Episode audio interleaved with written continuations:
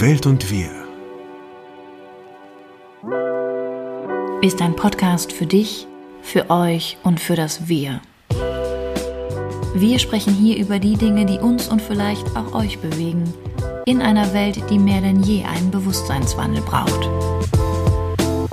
Ja, genau so ist das. Und ähm, aus äh, extrem gegebenen Anlass haben wir uns überlegt, machen wir heute mal über die Krise. Mhm. Jetzt denken alle Corona, Corona. Ja, ja. Also wenn das die einzige Krise wäre, erzählt mir doch nichts. genau, jetzt spitzt es sich so ein bisschen zu, also für die, die später zuhören. Ähm, wenn wir über Krise sprechen, dann ist natürlich 2020 ein Jahr, das uns zumindest gesellschaftlich oder auch Achso, später meinst du im Sinne von im, äh, diesen Podcast irgendwann. Genau, genau, im Logbuch der, der Zeit. Genau, also das Jahr 2194 das Ding hört. Wir schreiben das Jahr 2194. Nein. Also wir sind jetzt 220, aber wenn ihr 2194 hört, wir sind gerade im Lockdown, äh, im Krisenjahr, im berühmten Krisenjahr, das in euren Geschichtsbüchern 2020 als das Krisenjahr eingegangen ist. Eines der vielen. Ne? Wenn wir halt dann im Long Run gucken, werden wir feststellen, dass ähm, die gesamte Entwicklung und auch sogar die Evolution der Menschheit eine einzige Krise war und ja. ist. Aber ganz grundsätzlich macht es jetzt total Sinn, also im Dezember 2020, so finden wir. Vielleicht war das auch nur der Anfang der großen Krise, die dann 2194 beziffert wird. Also ich würde jetzt mal versuchen. Mit den untergehenden Küstenstädten und. Du meinst jetzt nochmal so Atlantis? Ja, und den rechten Regimen und die aufkommen und so. Ciao.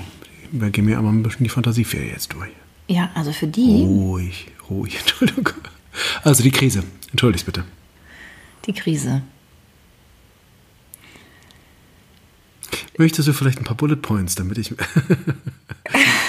Wir sind vielleicht auch ein bisschen krisengebeutelt, müde, bäumen uns auf, diesen von uns sehr geliebten Podcast nochmal hier jetzt zu machen und dachten uns einfach, dass äh, in diesen Zeiten es passen würde, ähm, mal über die Krise zu sprechen, über die innere und, ähm, und die äußere, die ja aber vielleicht auch nur ein Spiegel ist. Und bei der äußeren ist es ja vielleicht auch nur wichtig, äh, wie wir damit umgehen. Und darüber wollen wir unter anderem heute sprechen.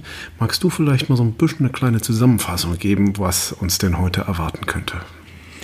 Ja, also Schön. im Dezember 2020, das war ja noch, was ich versucht hatte, jetzt hier nochmal anzubringen, kommen wir gerade gesamtgesellschaftlich, und das kann ich als Traumatherapeutin auf jeden Fall sagen, ähm, noch einmal zurück in die Erinnerungen, die uns Anfang dieses Jahres und zwar global auch ähm, beschäftigt, berührt, aufgewühlt hat und auch schon einen Vorgeschmack gegeben hat von dem Wandel, der für uns alle, ob wir ihn nun gewählt oder nicht gewählt haben mögen, nämlich nicht gewählt, ist ja so, sind äußere Fakten, die dazu geführt haben, dass wir uns anpassen mussten, dass wir handeln mussten.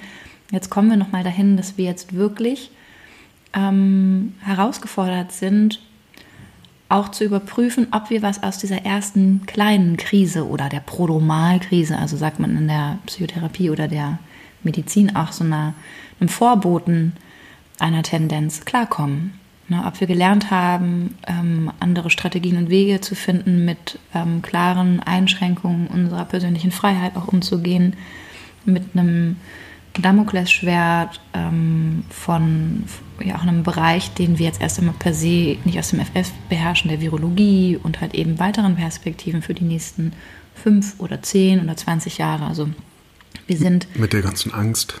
Genau, wir sind jetzt wieder eigentlich an, an den Themen, weswegen wir unter anderem auch diesen Podcast begonnen haben. Wir haben damals im März angefangen ähm, mit der ersten Folge über Angst und sind dann halt eben diese einzelnen gesamtgesellschaftlichen heißen Eisen abgetrabt.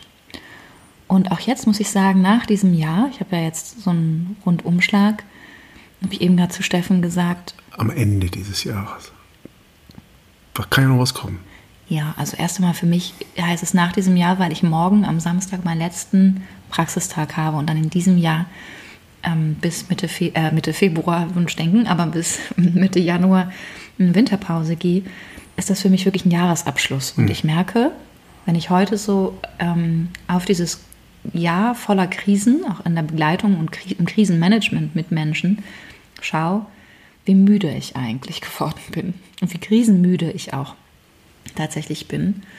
Und ähm, vermute, dass das euch auch so gehen wird, die hier heute eingeschaltet haben, um über Krise zu hören oder die äh, offen sind, vielleicht auch für Inspiration oder für eine andere Art und Weise auch über Krise jetzt vielleicht nachzudenken. Und das bekommt ihr hier nämlich, weil wir sprechen heute unter anderem über Merkmale von psychischen Krisen. Das ist, brennt mir tatsächlich persönlich unter den Fingern, weil ich halt eben diese persönlichen Krisen immer wieder sehe und erlebe und bespreche und unterstütze in der Selektion und Koordination von Krise.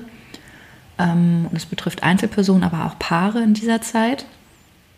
Ähm, und so in dieser Begleitung kann ich sagen, wir haben kein, keine Möglichkeit, uns erst einmal oder denken das oft auch nicht, dass wir sie haben. Wir haben sie definitiv. Ich würde auch gerne am Ende dieser Podcastaufnahme noch mal ein paar Adressen für Infotelefone tatsächlich auch hier lassen und euch dann im Feed anhängen, weil es ist wichtig, ähm, wirklich auch sich in einer Krise Unterstützung und Orientierung zu holen. Wir kennen das aber so nicht. Ne? Und Was ich auch sehr interessant finde, weil ähm, es geht ja in, den, in der medialen Auseinandersetzung, wenn man sich jetzt Nachrichten anguckt oder äh, staatlich gefeierte Podcasts sich anhört, dann geht es ja immer um Präventionsmöglichkeiten, um äh, und eigentlich um äh, Ideen dieser Krise irgendwie Herr zu werden. Und es ist ganz merkwürdig, weil ja die ganze Zeit über diese Krise so gesprochen wird, als ging es um äh, Sach, Sachverhalte. Das ist in vielen Bereichen so. Also auch in der Juristerei spricht man immer über Sachverhalte und ich sage, das gibt es eigentlich so gut wie gar nicht. Vor allen Dingen nicht in diesem Falle gibt es das nicht weil wir nicht um, um, es geht nicht so sehr um Sachverhalte, sondern es geht um Menschenverhalte. Und bei Menschenverhalten geht es halt um Menschen und die haben eine Psyche und ähm, was die ausmacht, ist ja viel mehr ihr Empfinden als alles andere. Und dieses Bef Empfinden wird halt überhaupt nicht thematisiert. Also ich frage mich zum Beispiel, wenn es doch äh, so einen tollen virologischen Dauerpodcast gibt, wo ist denn der psychologische Podcast? Wo ist denn die Hilfestellung?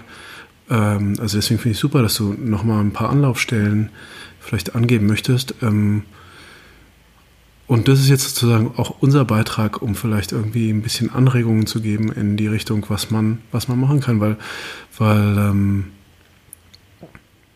einfach nur überleben, um zu, um zu überleben und dann was. Das ist es ja auch nicht sondern äh, ähm, die Innerlichkeit, die muss schon, die, die äh, gehört behandelt, finde ich. Und das gibt es jetzt bisher noch nicht.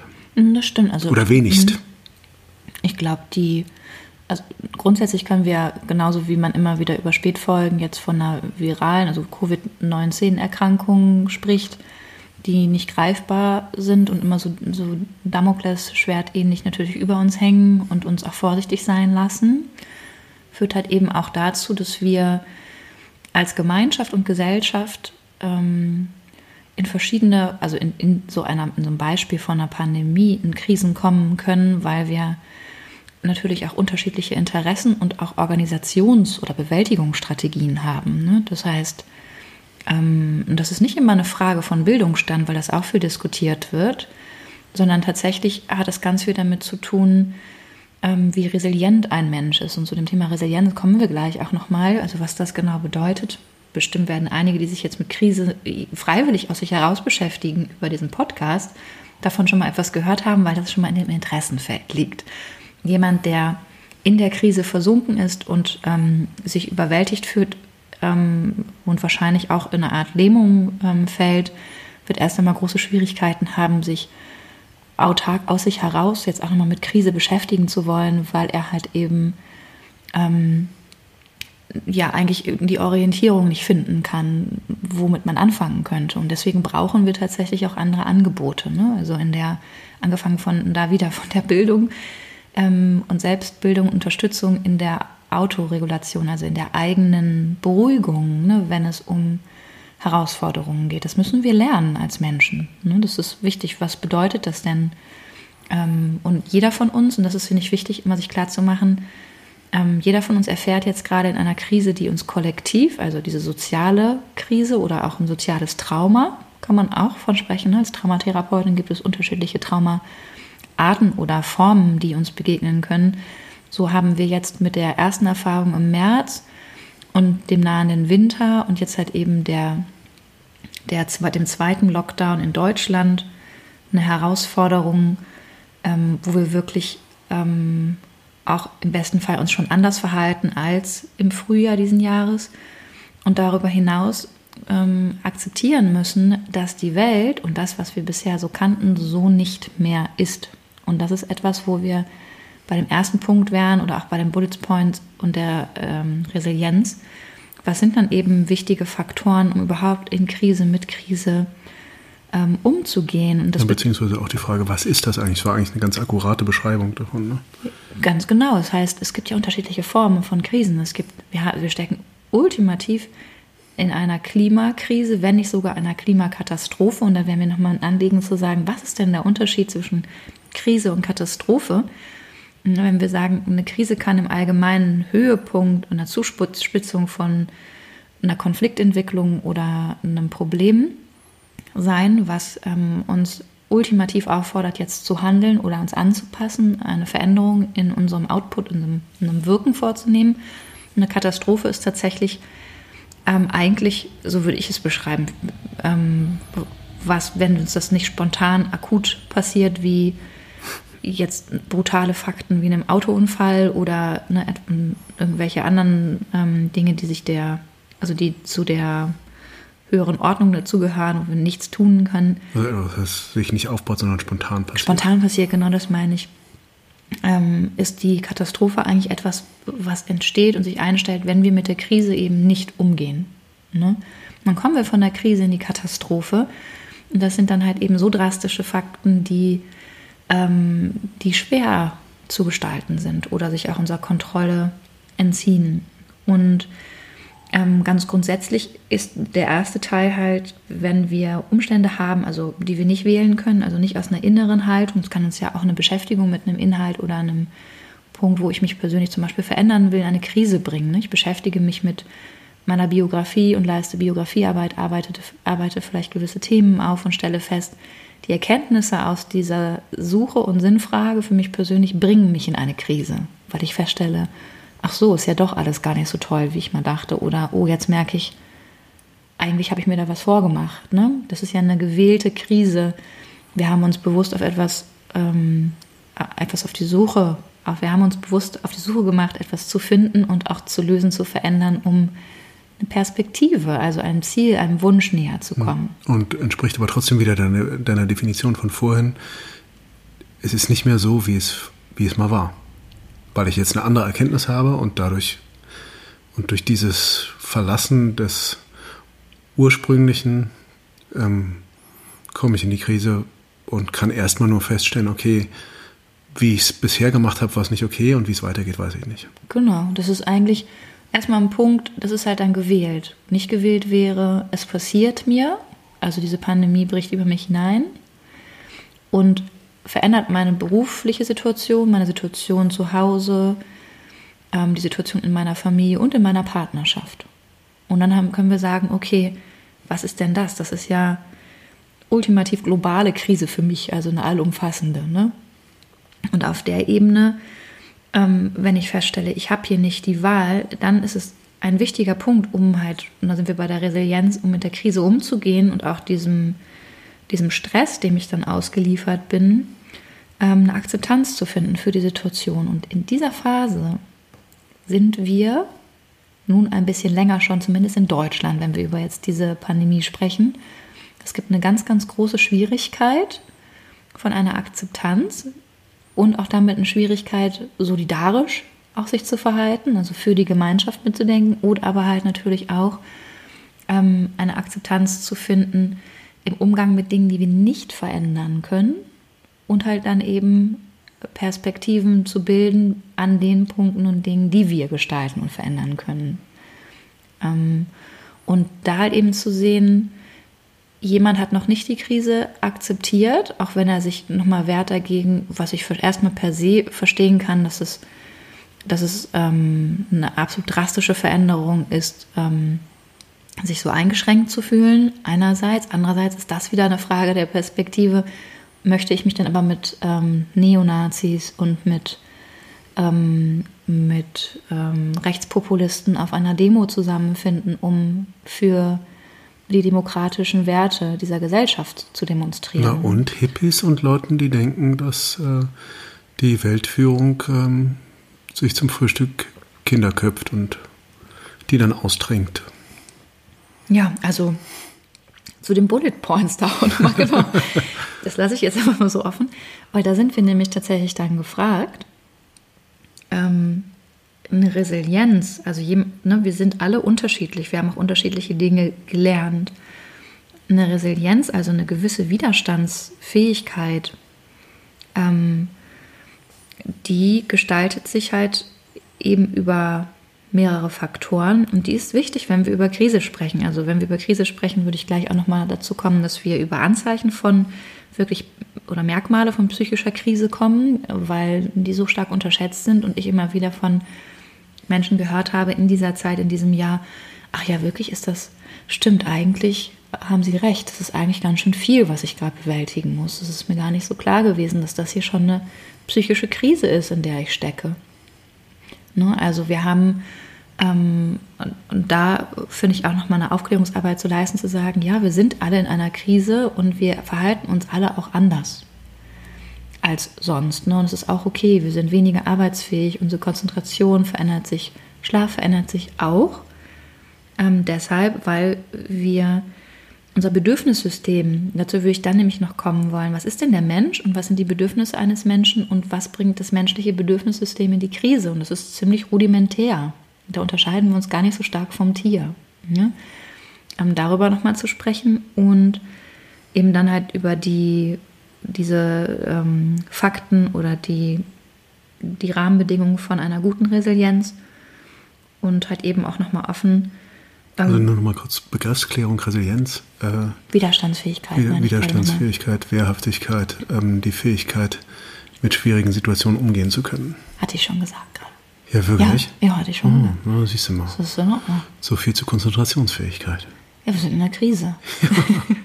Ja. und am Ende des Tages wollten wir eigentlich auch nochmal dazu kommen, mit euch wirklich zu gucken, was kann man denn ganz konkret tun? Was bedeutet das denn ganz konkret in einer Krise?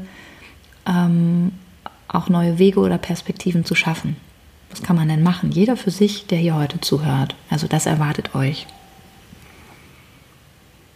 Ja? Mhm. Hättest du noch was an der Stelle jetzt oder soll ich? Nö, das sind doch ganz schöne Aussichten. Ich denke auch. Fände ich jetzt, wenn ich das hören würde. Also wenn ich jetzt über den Menschen nochmal spreche, ne, was ich eben auch meinte, ähm, was sind denn Merkmale von psychischen Krisen ganz grundsätzlich? Ja, also psychi psychische Krisen oder ähm, körperliche psychische Merkmale auf eine Krisensituation wie jetzt, wie wir sie eben erleben, ähm, gehen halt immer erst einmal von einem Ereignis aus. Das, ähm, jetzt hat gerade die Tonspur kurz gehangen, aber es war okay. Geht immer von einem Ereignis aus, das uns halt eben halt entweder ähm, durch einen Konflikt innerhalb von uns selbst, ne? also das nennt man dann innerpsychisch. Also ich stehe ähm, mit mir da nicht im Reinen und bin hin und her gerissen, ambivalent vielleicht auch, was ähm, alte Gefühle und Erfahrungen, Befürchtungen und halt neue Wünsche zum Beispiel angehen. Das kann halt dann ähm, von kleinen Verhaltensveränderungen bis halt ganz, ganz starken Problemen, also wo wir uns ganz stark für etwas ablehnen oder sogar schämen. Ne? Das kann halt dann auch eine, eine Krise in uns hervorrufen, wo wir einen Kreislauf auch nicht verlassen und oft uns die Orientierung fehlt, wie wir halt eben umgehen mit Ladungen. Ne? Ich will eigentlich nicht mehr so wütend sein, ich, mir gelingt es aber überhaupt gar nicht zwischen einem Reiz, also wo ich mich getriggert fühle, und einer Reaktion mal eine Pause ähm, entstehen zu lassen. Nämlich, wenn ich kann nichts dafür, wenn er mich halt aggressiv macht, dann muss ich halt einfach. Ne? Und dann keine Ahnung, er hat, ja, er hat mein Ohr angefasst, da musste ich schlagen. Einfach er hat doch angefangen. Ja, Was hätte so, ich ne? denn machen sollen? Der hätte mich halt vorbeilassen sollen.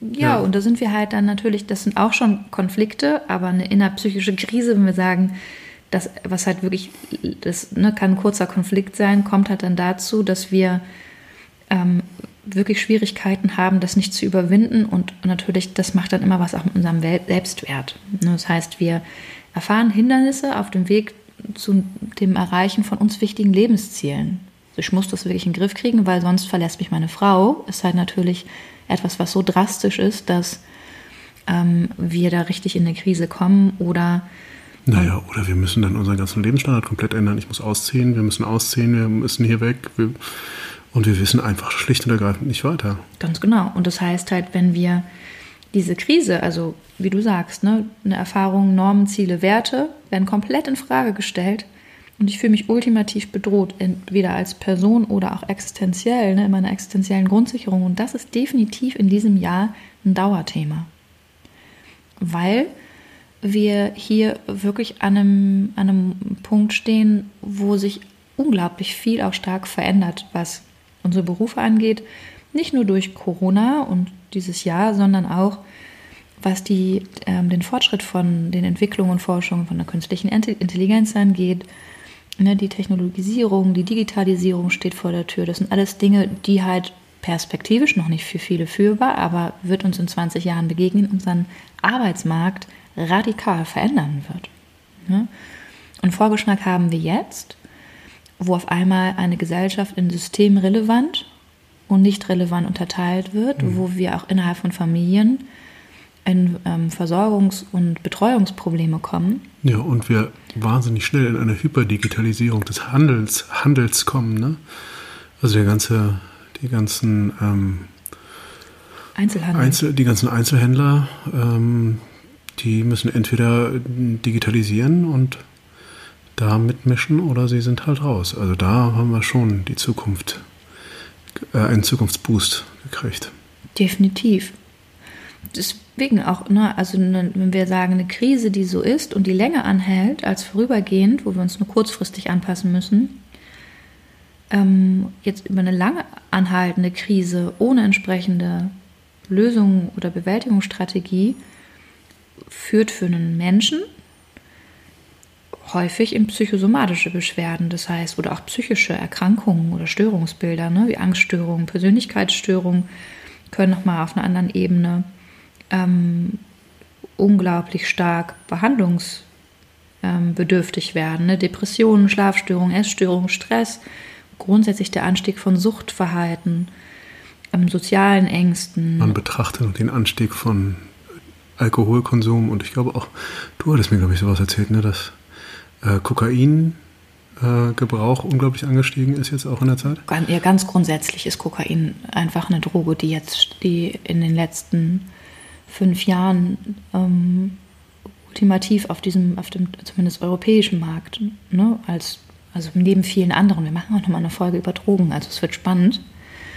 Ähm, aber wir sind jetzt bei ganz vielen Süchten, also Shopping zur Beruhigung, Porn zur Beruhigung, Essen zur Beruhigung oder Essstörungen, ne? weil wir dürfen ja jetzt nicht dick werden, wir können es mal nicht so bewegen, also dass wir auf einmal anfangen, irgendwo Bereiche zu finden, in denen wir uns beruhigen können oder vermeintlich kontrollieren können, um wenigstens etwas auch kontrollieren zu können. Ne? Dann ist es, wenn es die Welt da draußen nicht ist, dann kann ich es zumindest mit mir ne? und kann ähm, mich da ähm, sichern und habe da halt ein, ein kleines Fenster von Kontrolle. Und deswegen, ähm, es gibt da ganz, ganz viele, also äh, ja, Theorien auch nochmal dazu, ne? was sind Modelle von psychischen Krisen und Psychoanalytiker treffen, Soziologen und Psychotherapeuten. Das wäre jetzt zu umfangreich, das auch aufzurollen und vielleicht auch gar nicht so interessant, weil das natürlich auch sehr wissenschaftlich aufbereitet wird und wir halt von Phasenmodellen sprechen und Indexpersonen und so und Krisenprozesse. Aber was ich schon interessant finde, ist, ähm, was die Konflikte, also der Umgang mit der Krise, dass die halt etwas sind, die, dem, die der Mensch ganz, ganz grundsätzlich bewältigen kann und wozu er eigentlich auch eine, also geboren ist. Also wenn wir sagen Evolution, die Weiterentwicklung ähm, über so eine akute Anpassung hinaus, die ähm, schafft der Mensch. Das heißt. Die, die will er auch, ne? Genau, die will er sogar auch, weil ganz grundsätzlich strebt der Mensch immer, und da kommen wir nämlich gleich jetzt nochmal zu diesen Bedürfnissystemen, der Mensch will immer eine Balance schaffen zwischen Problem und Lösung. Das heißt, wir kommen auf die Welt, wir sind kleine Babys, und das, was wir wollen, ist wachsen. Wir wollen groß werden, wir wollen den, äh, die Rassel, wir wollen den Tisch erklimmen, wir wollen irgendwann die Couch, wir wollen irgendwann ähm, das Fahrrad besteigen, wir wollen groß werden, wir wollen lernen und wir lassen uns auch nicht, sofern wir auch weiter da orientiert begleitet werden und ermutigt, durch die Zugehörigkeit und Gruppe und positive Verstärkung, wir wollen ähm, unbedingt ähm, es äh, immer weiter probieren und, und trauen uns das auch, ne? Immer weiter. Also wir kommen erstmal mit einem mit einem Potenzial, das ganz viel wachsen will, ganz viel groß sein will und ganz viel lernen will. Also das heißt wachsen sowohl innerlich als auch äußerlich. Ne? Wenn das äußere Wachstum vorbei ist, wollen wir halt innerlich immer auch weiter wachsen. Total. Ob, und, und dann tatsächlich auch bewusst oder bei dem einen bewusst, bei dem anderen unterbewusst. Aber lernen tun wir unser ganzes Leben immer weiter. Es ist uns sogar ein Bedürfnis, unser Leben lang immer Lösungen zu finden und dazu zu lernen. Deswegen gibt es ja dann solche Dinge wie Sudoku ne? oder Kreuzworträtsel oder ähm, Siedler oder. Was ich ja eher finde, was dann das ganz kleine Lernen ist, aber ja. Natürlich. Das ist Muss auf jeden man ja Fall, bewerten. Es gibt ja eine Neugierde. Du meinst jetzt nur ne? dem, aus dem, ja. Der Impuls sozusagen. Ja, der Impuls ist, ist oh, was ist das? Was kann ich da machen? Kann ich einen Bezug herstellen? Der kann gleiche ich das? Absender sozusagen. Ja, und ich habe ja immer Kaching auf meinem Dopaminkonto. Ah, hat geklappt, geht auf. Mhm. Ah, die Zahlenreihe stimmt. Ja. Ne? Und das ist halt etwas, wo wir, was wir immer wieder probieren. Also was für mich ja so super uninteressant war, war immer dieser Würfel, den es in den 80er Jahren gab, wo man so gedreht hat und versucht hat, dann diese Farben auf den jeweiligen Seiten des Würfels zu collecten. Dieses Geschraube an dem. Aber genauso ist es auch also alle Formen von Lernen sind erstmal etwas, was uns, was zu unseren Bedürfnissen gehört und ganz grundsätzlich ähm, haben wir, also in der Organisation unserer Bedürfnissysteme, sorgen wir einfach immer wieder dafür, dass es ein Gleichgewicht halt eben auch gibt ähm, zwischen Bedürfnis, zum Beispiel Hunger oder Durst, und dann, was kann ich machen, um dieses Bedürfnis zu stillen. Das heißt, wir stellen immer wieder eine Aus, die Suche ist die Aus, Ausgleichen des Bedürfnisses. Und ähm, wir haben halt menschliche Bedürfnisse, die jetzt uns um und zu Weihnachten, wo uns ja eigentlich ein Weihnachtsfest versprochen wurde, vielleicht sogar ein Silvesterfest, das ist ja jetzt dann nochmal auch ein Teil von einer Frustration und einer, einem Krisenmoment und einem, einer Ablehnung gewesen durch jetzt die harten Lockdown-Maßnahmen. Ähm, unser Bedürfnis nach Bindung, nach Nähe und nach Zugehörigkeit wird in diesem Jahr halt eben unterbrochen bzw. reglementiert.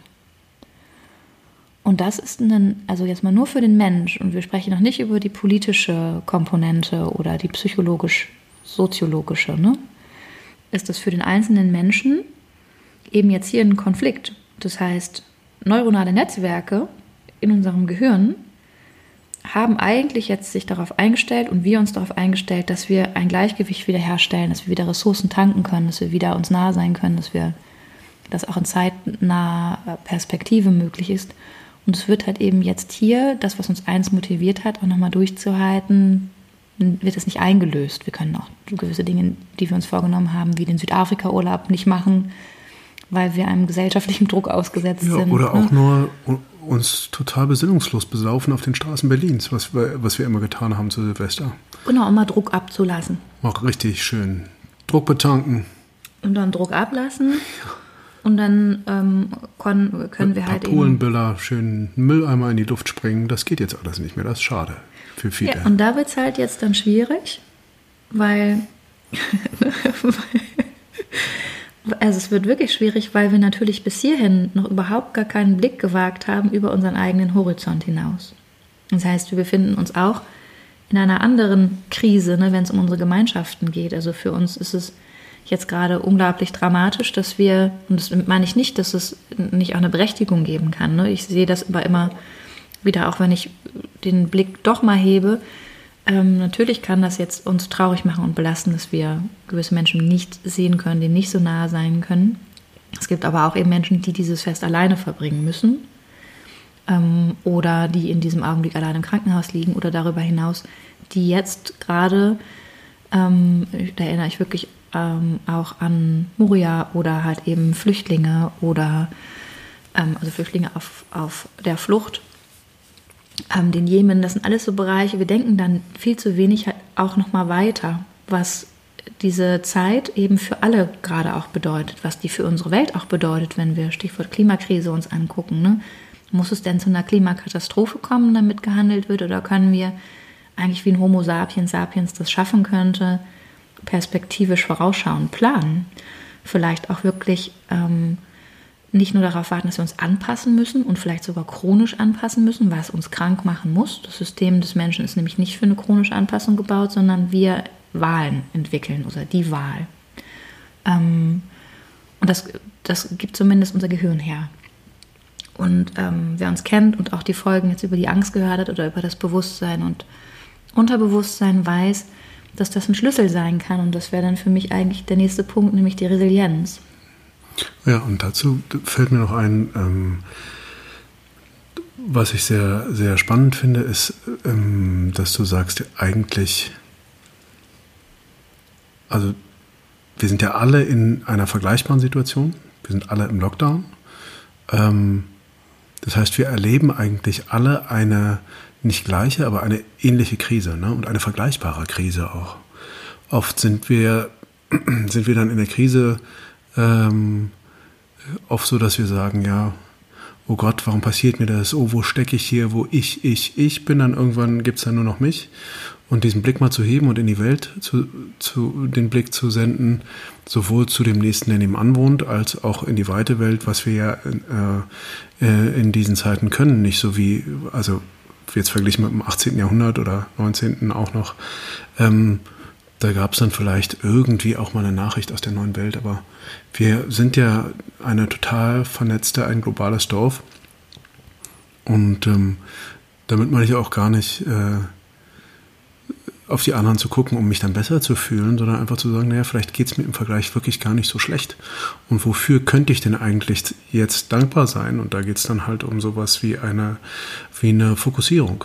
Ja. Schön. Weil natürlich mhm. kann ich, natürlich, und das finde ich ist für Resilienz eine ganz schöne Sache, dass man sagt, okay, ähm, ich weiß noch, wie stark mir das ging, als wir in, ich, da habe ich in Südafrika gearbeitet und äh, Anna hatte mich begleitet und, und ähm, es war das erste Mal in Südafrika, so viel zur Klimakrise, dass es hieß, es gibt tatsächlich bald überhaupt kein Wasser mehr. Es war in diesem Jahr dann auch so, dass irgendwann die Wassertrucks an den Straßenecken gehalten haben und je nachdem, wie viel Geld man auf dem Konto hatte, hat man entweder leichter oder schwerer Wasser bekommen.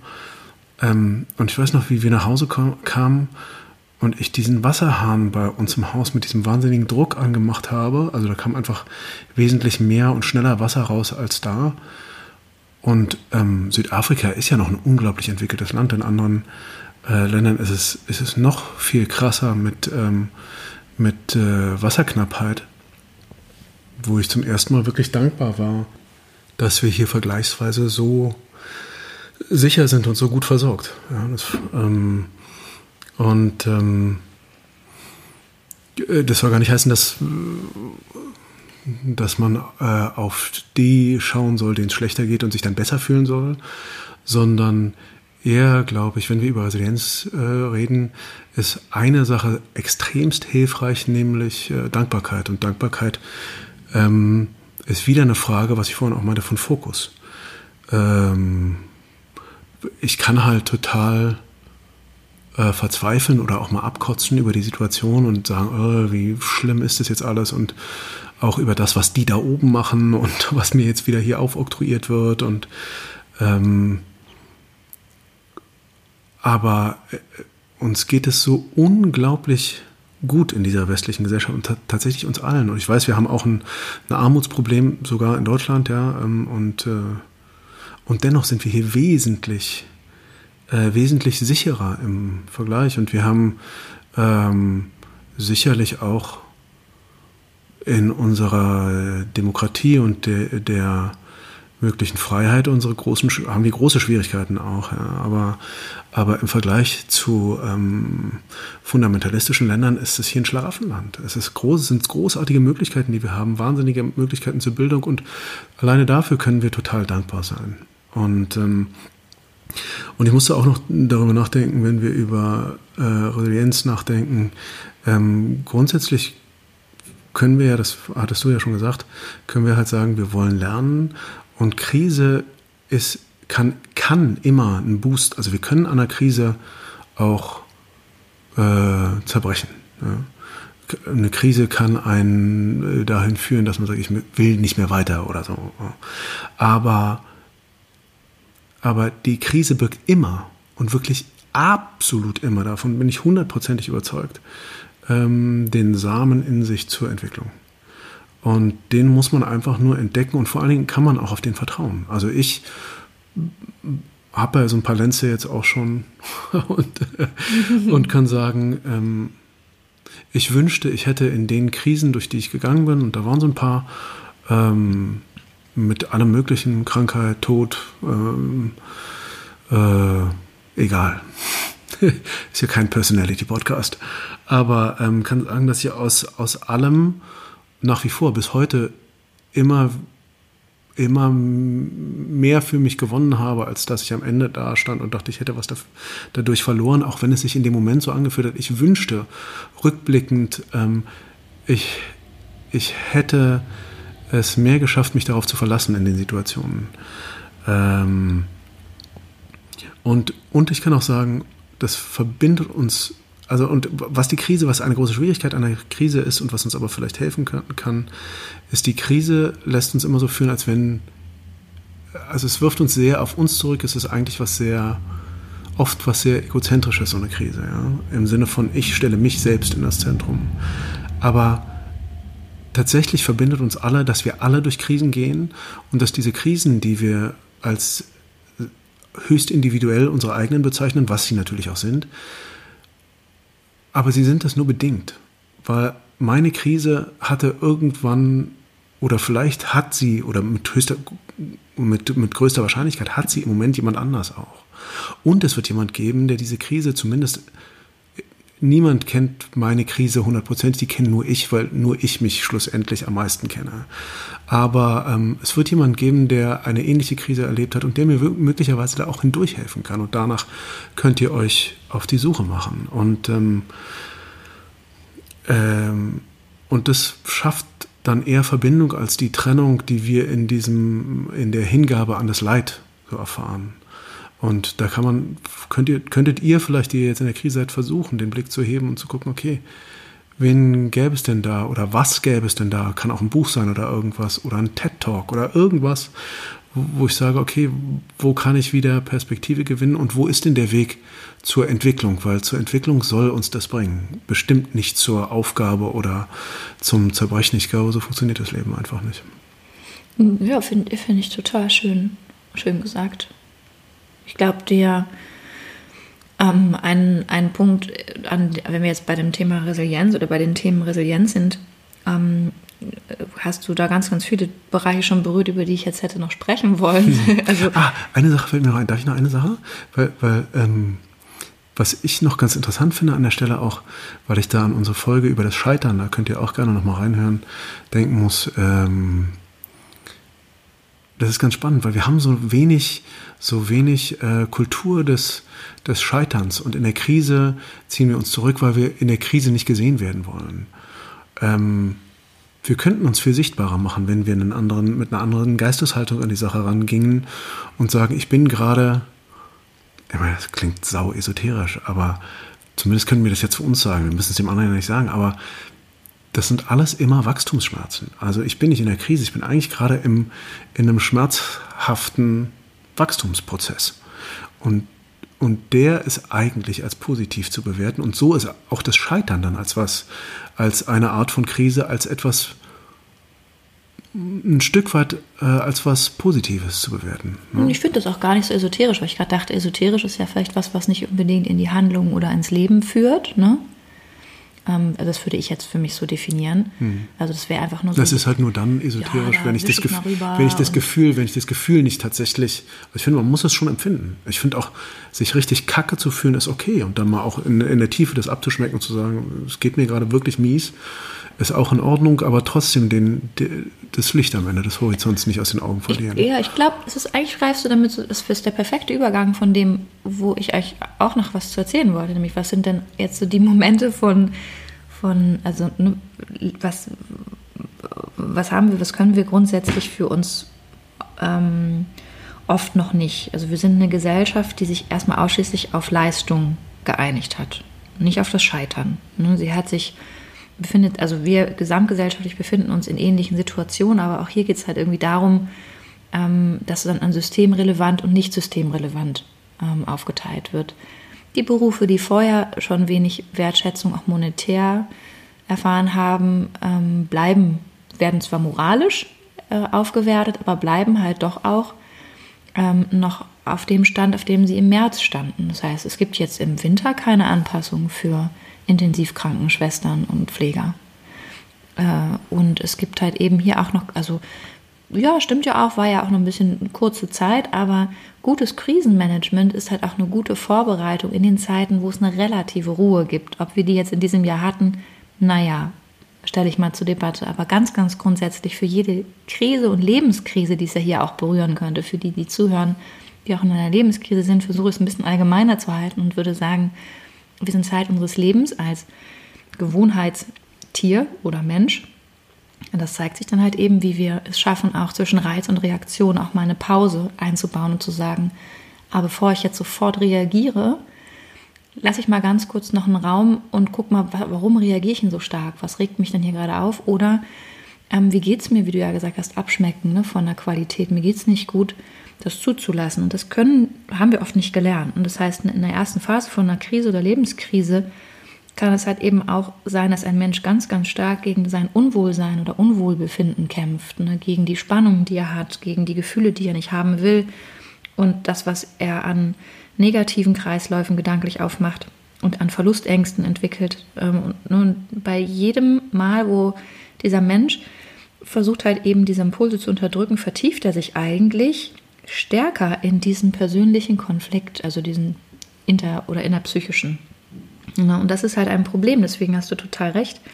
In dem Augenblick verlieren wir auch eine positive Gestimmtheit, weil wir uns immer wieder mit alten Gedanken und alten Ängsten aus der Vergangenheit, die ja für das, die jetzige Situation auch gar nicht greifen können, weil sie erfordern neues Denken, eine neue Perspektive, in äh, den langen Schatten der Vergangenheit und unserer schmerzvollen Erfahrungen. Und da hast du finde ich, ein schönes, eine schöne Vokabel gebraucht mit dem Wachstumsschmerz. Ähm, denn auf der Ebene fühlt sich das nicht nach einer Wahl an. Und das ist etwas, was uns natürlich erst einmal in eine Ohnmacht bringt. Das heißt, die Phasen, die Phase, die ich jetzt gerade beschrieben habe, wo wir die, keine Problemlösung finden und unsere Ansätze nicht zum erhofften Ziel fühlen, die fällt erstmal bei vielen Menschen ziemlich gleich aus. Und das ist auch das, wo wir gesamtgesellschaftlich jetzt gerade stehen. Ja, das heißt, ähm, da sind wir dann eben aber jetzt schon im Übergang zu so einer, zu einem dritten, einer dritten Phase, wenn ich das so nenne, nämlich der, der, der Mensch, der betroffen ist durch solche Umstände, kann halt sich entscheiden, jetzt hier zwei Wege einzuschlagen. Einmal kann er resignieren, das ist die eine Variante, sich vollkommen distanzieren, zurückziehen und das sagen, ich habe jetzt gar keine Vorstellung mehr, ich erwarte gar nichts mehr, ich spekuliere nicht mehr, ich überlebe einfach nur, ich warte einfach nur ab. Und das ist dann so ein bisschen das, was in diese Depressionen geht, nämlich nach einem ganz hohen Potenzial von Stress und Überspannung und Überarbeiten und Überanpassung, chronisch an einen Zustand, der sich nicht verändert im Außen, sorgt halt dafür, dass wir in eine Lähmung kommen und auch versuchen, eine Enttäuschung, eine Enttäuschung vorzubeugen. Und wir gehen in die Isolation. Das ist ein Problem für ältere Menschen in dieser Zeit. Das ist ein Problem für alleinstehende Menschen in dieser Zeit. Das ist ein Problem für grundsätzlich alle strukturellen Probleme innerhalb von Familien oder Gemeinschaften. Also die Gap verstärkt sich immer stärker zwischen ähm, Menschen, die oder Kinder, die jetzt zum Beispiel zweisprachig aufwachsen, die ausschließlich zu Hause halt dann eben versuchen müssen, im Schulstoff mitzuhalten und andere Formen von Stress und Druck erfahren in, einer, in einem Alter, das das gar nicht kompensieren kann. Ne?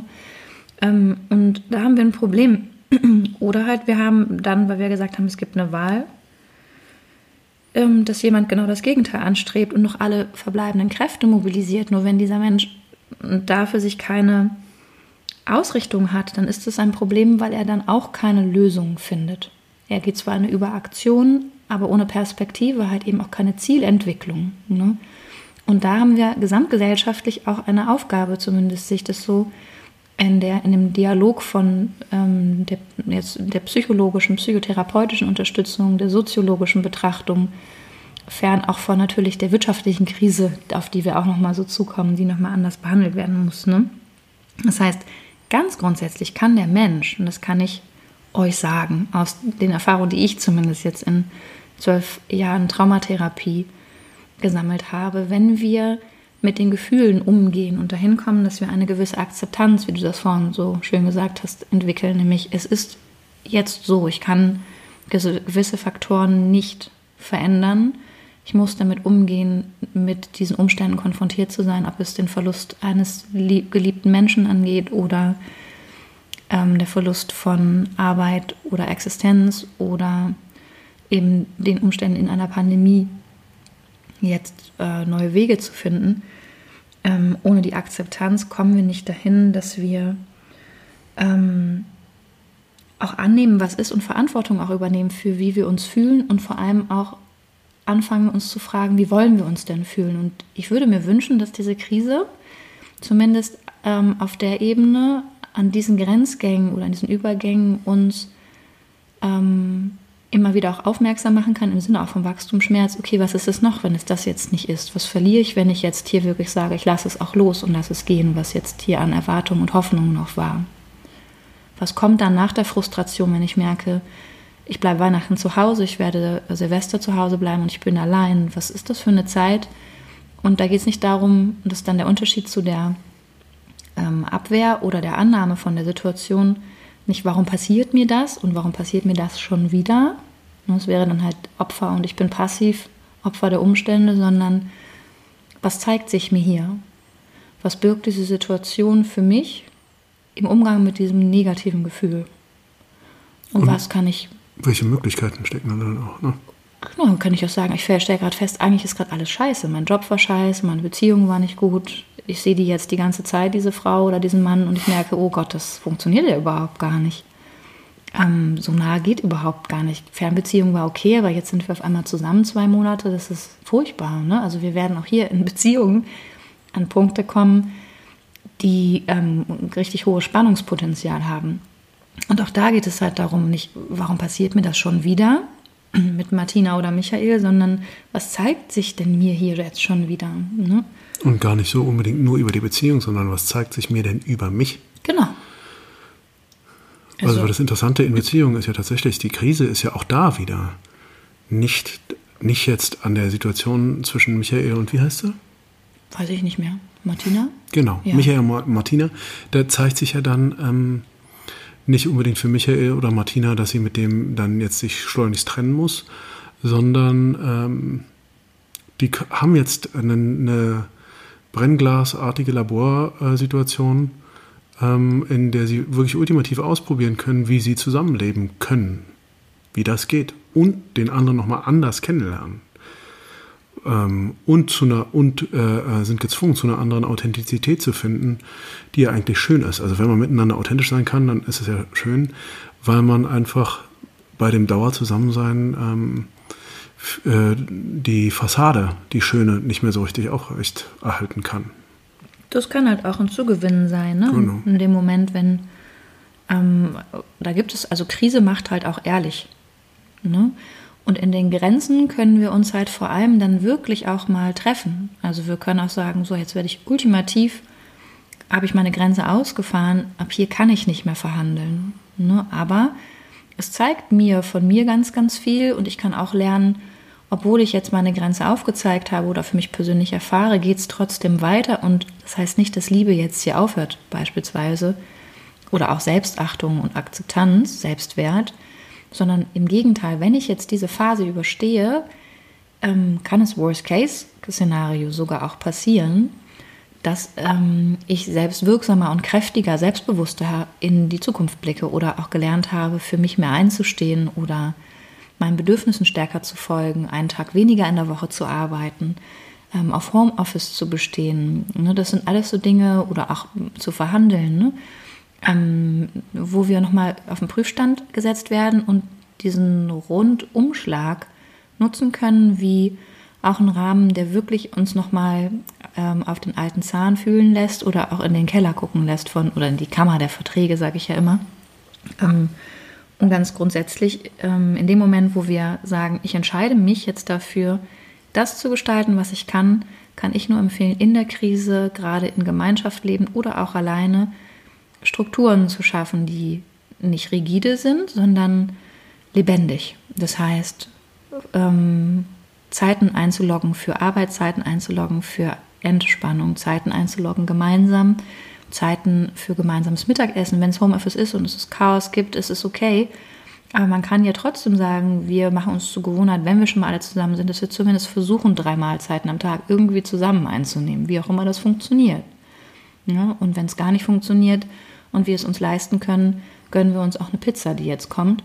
Aber das können halt eben Bereiche sein, wo wir anfangen, ähm, neu zu antizipieren und auch zu gucken, wo liegt im Kleinen ähm, auch noch eine Entspannung oder Entlastung. Und ähm, ein genau. wichtiger, ja. Äh, und dazu finde ich es halt auch sinnvoll, eine, also ich glaube, eine der hilfreichsten Dinge ist wirklich eine stärkere Feedback, eine innere, eine, also nicht Feedback äh, mit jemand anderem, kann auch okay sein, wenn man jetzt äh, mit jemandem zusammenlebt. Ja, das finde ich dann auch gut, wenn man sich Feedbacks holt. Aber vor allen Dingen anzufangen, stärkeres Eigenfeedback zu machen. Also ähm, und sich immer wieder diese, wie ich finde, sehr, sehr hilfreiche Frage zu stellen.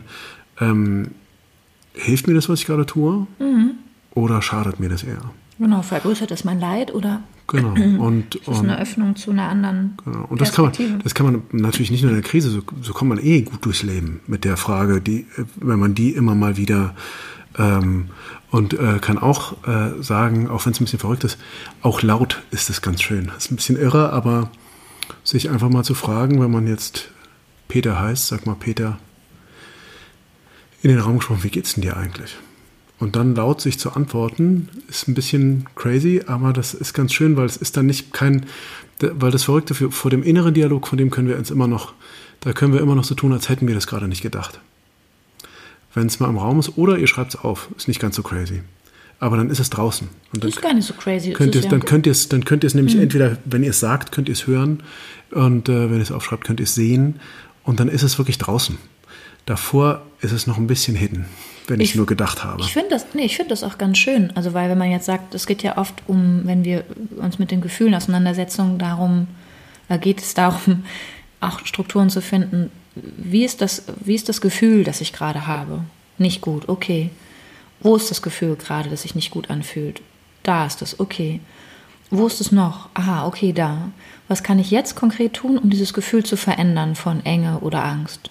ich könnte jetzt erstmal was Kaltes trinken und das Fenster aufmachen. Okay, was könnte ich denn danach tun? Ne? Also in der Orientierung auch von traumatischen Erlebnissen, also wo Traumaerleben verarbeitet und integriert wird in, äh, und eine Kategorie finden darf, um sich zu befrieden, ist das zum Beispiel eine klassische, ähm, man nennt das dann auch, ist auch egal, wie man es nennt, ich will euch jetzt nicht mit Fachtermina langweilen, ähm, ist das eine Struktur, die jeder für sich persönlich aber entwickeln muss, damit sie wirklich greift und auch ähm, ähm, etwas verändert im Erleben. In dem Moment, wo wir schon anfangen, ein kleines Gefühl wahrzunehmen, anzunehmen ähm, und einem Bedürfnis zu folgen, also hier wieder erinnere ich euch an das Bedürfnissystem, werden wir unsere, unsere, unsere Need, unser Bedürfnis, unsere, das, was wir brauchen, von Bindung, Nähe und Akzeptanz erst einmal nur mit uns herstellen.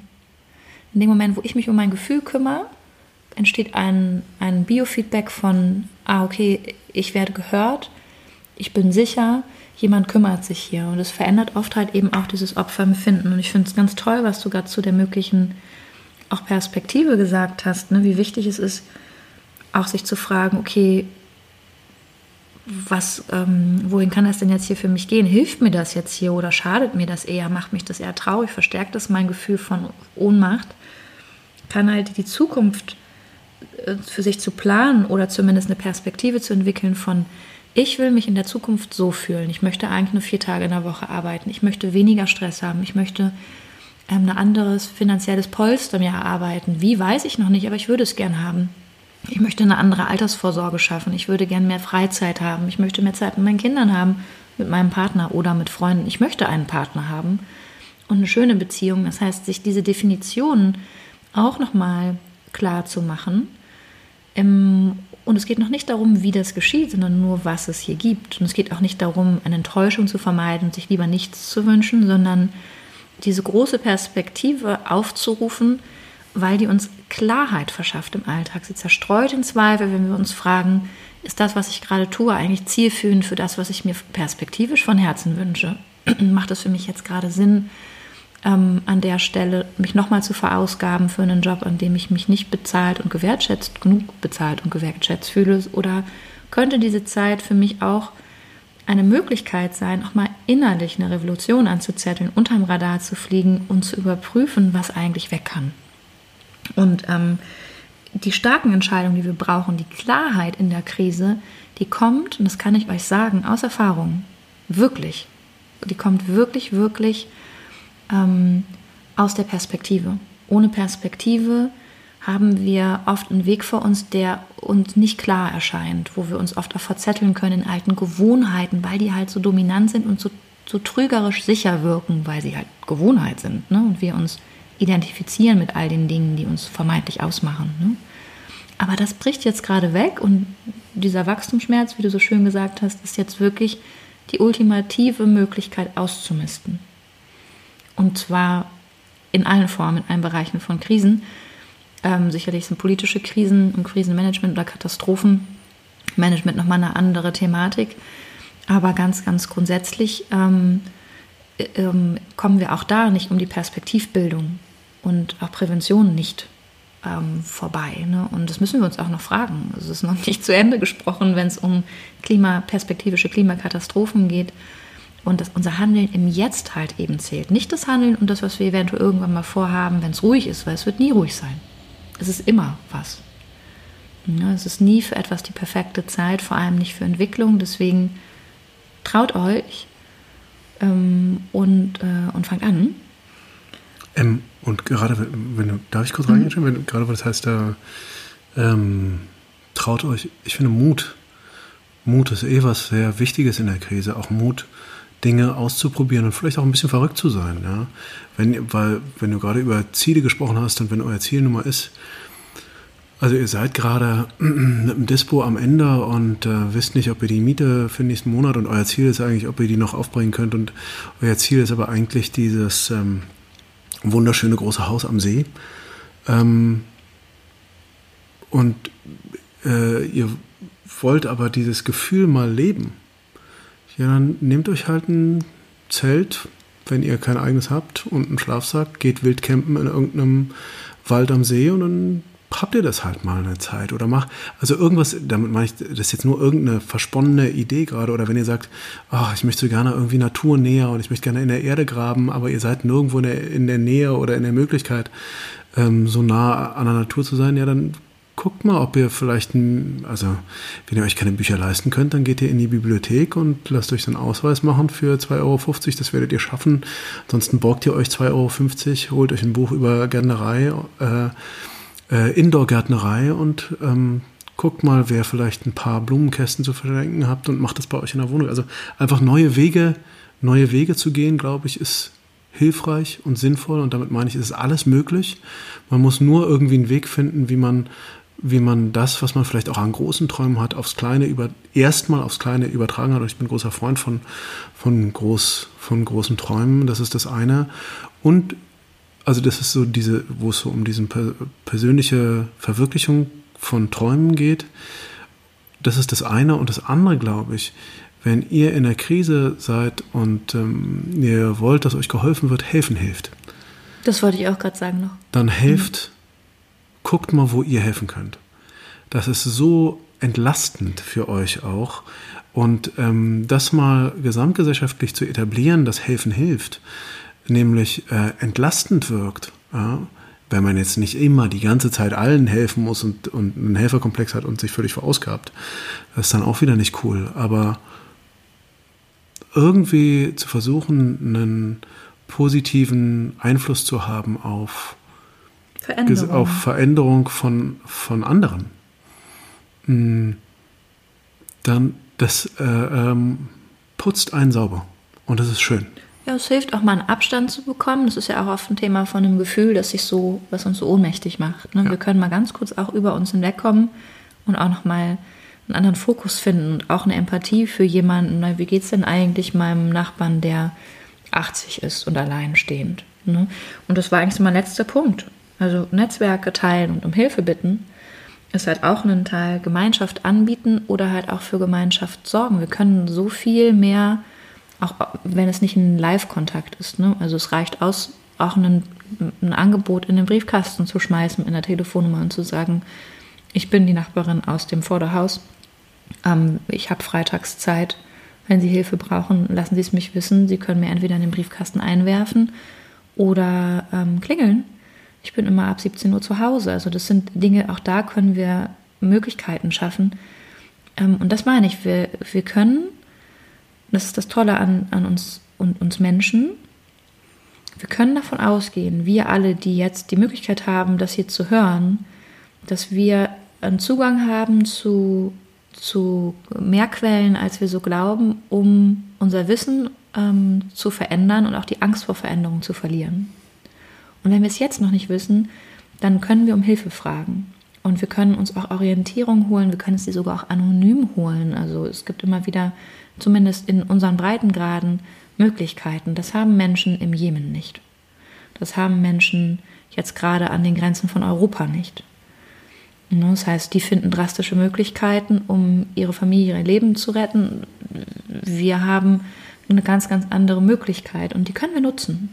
Und ich würde euch Mut machen, ähm, dafür euch einfach nochmal zu überlegen, was davon vielleicht für euch etwas war, was euch berührt hat oder bewegt oder inspiriert und ähm, ganz grundsätzlich kann ich sagen, eine Krise lässt sich nicht im Ganzen auch begreifen, aber wenn wir jetzt heute schon anfangen und von Moment zu Moment immer wieder neue Entscheidungsmöglichkeiten, Wahlmöglichkeiten vielleicht auch erkennen, weil wir uns mal auch distanzieren, kurz von dem Gefühl, das uns so greifen will, auch mal schaff, Raum schaffen zwischen dem, dem Aufkommen von Verzweiflung oder auch einem Mangelgefühl, weil Dinge sich nicht so auftun, auflösen, wie wir uns das gewünscht hätten, eben dieses Vertrauen auch immer wieder zu versuchen, ne, zu sagen, ich weiß nicht warum, aber wahrscheinlich werde ich es im Nachhinein anders begreifen und verstehen können.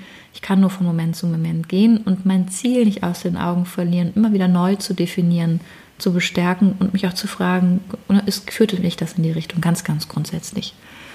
Ähm, und ähm, ja, das wäre eigentlich das, was ich beitragen würde zu dem. Also ich würde hier schließen und würde euch sagen, ähm, das war vorhin ein, ein, Gedanke, den ich sehr, sehr schön fand. In diesem Augenblick, wo ihr hier ähm, zuhört, könnt ihr davon ausgehen, dass es sehr, sehr viele Menschen gibt, die es entweder auch tun oder jetzt gerade für sich auch nach Wegen oder Möglichkeiten suchen, die vielleicht auch eine Nacht nicht geschlafen haben, die sich genauso einsam fühlen, wie ihr es vielleicht tut oder verzweifelt mit Homeoffice und Familie oder existenziell herausgefordert, schaut mal, wo ihr Zugehörigkeiten finden könnt. Und da geht es nicht um ähm, ne, sich darüber auszutauschen, wie schwierig es ist und da nicht herauszukommen, sondern wirklich zu gucken, wo gibt es Orientierung. So Opfer, Opferclubs. Opferclubs ist eine Idee, habe ich noch nicht so drüber nachgedacht, aber stimmt. Genau, also auch da widersteht dem, ne, weil es reicht, es bringt uns ja nicht weiter. Also hilft es uns immer wieder mit jedem jetzt zu besprechen, wie furchtbar es ist, oder also es ist hilfreich und zielführend, es ist richtig, es anzunehmen, zu akzeptieren, aber auch darüber hinaus zu kommen, also vom Opfer dann quasi in die Verantwortung zu kommen und zu sagen, okay, dann ist es jetzt der Balkon. Okay, dann ist es jetzt die Küche. Das würde ich uns so gerne machen nach wie vor. Ne? Küche streichen. Ja. Aber wird nicht passieren. Erstmal noch nicht. Weil wäre meine Form von Selbstwirksamkeit. Ach, ich gebe auch auf. Ja, resignierst du dann? Ich resigniere, ja. resigniere total. Ich wäre sogar bei Pink dabei. Ah, nee, ich nicht. Mir macht ja aber nichts. Also ne, in der letzten Orientierung jetzt noch, was sind Möglichke also Möglichkeiten und Adressen? Und für die Zuhörer, ich fange mal jetzt an, nicht mit Deutschland, sondern mit Österreich, auch da haben wir nämlich Freunde, sehr, sehr liebe. und ähm, würde euch da innerhalb von Österreich die Telefonnummer der Telefonseelsorge ähm, Österreich äh, ist die 142. Wird man in Österreich sehr wahrscheinlich wissen, weil man sich diese Zahl tatsächlich sehr gut merken kann. Und die 147 wäre Rat auf Draht für Kinder und Jugendliche. Also da kann jeder anrufen bis zu seinem 16. Lebensjahr. Also solltet ihr so jung sein und es hören, Rat auf Draht in Österreich ist 147, in Österreich ist die 142. Und in der Schweiz, für die Schweizer Zuhörer, da haben wir auch einige, ähm, ist es die 143, äh, Telefonseelsorge Schweiz, und 147 Telefonberatung für Jugendliche. In Deutschland ist es die 0800, natürlich wieder ein bisschen komplizierter. Aber ähm, die Telefonseelsorge ist die 0800 3 die 1 0 3 die 1. Findet ihr aber auch alles im Netz und oder eben die 0800 3 die 1 0 3 die 2. Für Kinder die Nummer gegen Kummer ist auch die 0800 3 die 1 0 und 3 die 3. Ich kann euch sagen, ich kenne tatsächlich ganz, ganz großartige ehrenamtliche Helfer und Psychotherapeuten, die man da erreichen kann. Ihr könnt es einfach versuchen, wenn ihr merkt, gerade irgendwie gibt es für mich keine Möglichkeit, daraus auch mal anzurufen und es zu probieren. Sind nicht so überlaufen, soweit ich das jetzt gerade weiß. Wissensstand halt auch noch vor dem Lockdown. Ähm, es gibt da immer wieder Kapazitäten, kann ich aber jetzt überhaupt gar nicht versprechen und sagen, aber ich würde es dahin probieren und dann halt guckt, wen ihr erreichen könnt, bittet um Hilfe, traut euch. Hm. Ja, und ich hoffe sehr, dass ihr aus unserer heutigen Episode wieder was ziehen konntet. Ähm, wisst, dass ihr an euch denken, wenn ihr gerade durch die Krise geht, dass wenn wir sagen, dass ihr euch, dass ihr daraus stärker hervorgehen könnt, dass wir das nicht leichtfüßig, beide nicht leichtfüßig sagen, weil wir Krisen kennen. Ähm,